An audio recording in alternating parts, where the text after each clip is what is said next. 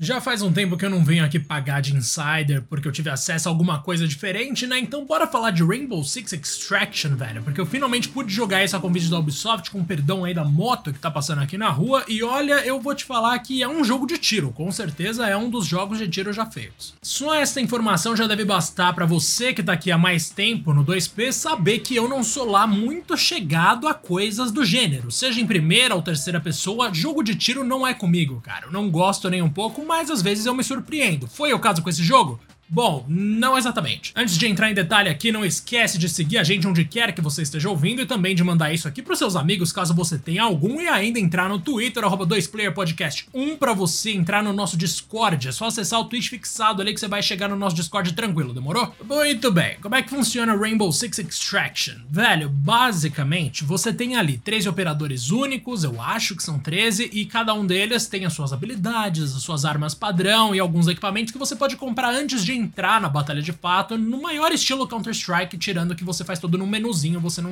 compra as coisas ali durante a partida. Uma vez selecionado o seu operador, você é jogado em alguma das 12 fases e lá você vai ter três objetivos que são gerados aleatoriamente para não gerar repetição. Então você pode cair num esquema que é você e, mais, você e o resto da sua equipe ali, que são até três, né? Tem que fazer, sei lá, um resgate, ou matar um não sei o que, ou proteger uma área depois de conquistar uma área e assim vai. A primeira coisa que salta aos olhos sempre que a gente tá falando aqui é o, é o visual, né? Porque salta aos olhos não tem como saltar outra coisa. Eu não tinha pensado nessa incoerência. Mas de qualquer forma, cara, o visual é muito, muito genérico. Você não tem noção do quanto é genérico. Eu tenho a impressão de que é uma mistura de Apex Legends com Resident Evil Village, aquela fase da indústria lá no final que é uma bosta quando você vai lutar com Heisenberg, com outras mil coisas que a gente já viu no próprio CS que eu citei aqui mais cedo e no próprio Rainbow Six, no universo ali da coisa. Velho, é. Nossa, sério, não tem nada de especial em cenário nenhum. Agora, pior do que os cenários é o fato de que todos os monstros que a gente enfrenta são absurdamente genéricos, mano. Parece que eles pegaram um modelinho ali de, sei lá, de inimigo pronto do Unreal e jogou lá: olha, esse aqui é o nosso monstrinho deformado, padrão. É isso que você vai enfrentar. Depois tem uma variação desse, um que grita, um que é mais coloridinho, mas todos são igualmente feios. Em tese, a magia da coisa estaria então no que sobrou, né? Nos nossos operadores queridíssimos e também nas missões. Vai que você tem objetivos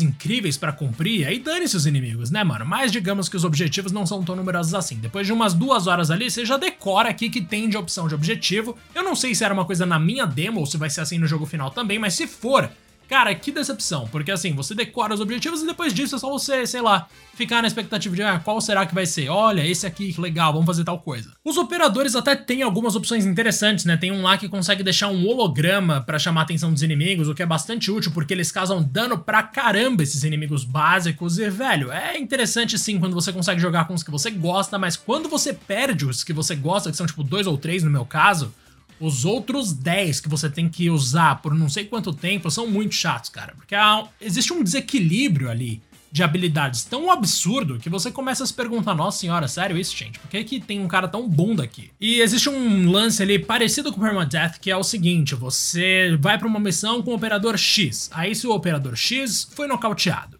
ele não vai mais poder ser escolhido até você voltar lá com outro personagem e salvar ele.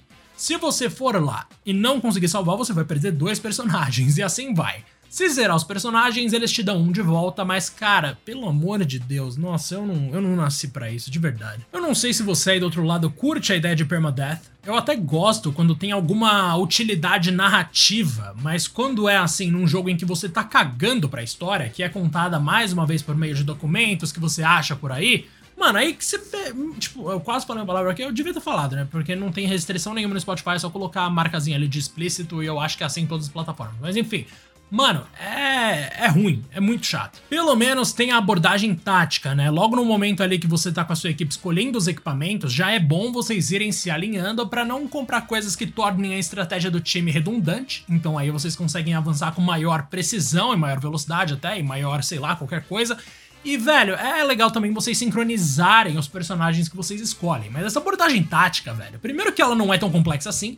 Segundo que, de novo, não é o bastante para você simplesmente pensar, não, vou passar aqui 20 horas jogando esse negócio que se repete o tempo inteiro com um cenário feio e porque é legal, né? Porque tem uma abordagem tática. Não, isso não vai acontecer, mano. Eu posso estar aqui redondamente enganado, mas eu chuto que a recepção desse jogo vai ser semelhante à de Ghost Recon, sabe? E, cara, ali a coisa foi feia, né? Pra minha surpresa, Ghost Recon Wildlands ainda tinha 70 no Metacritic e 6.4 na parte dos usuários, o que é bastante aproximado ali da nota da crítica, que é o 70 que eu falei.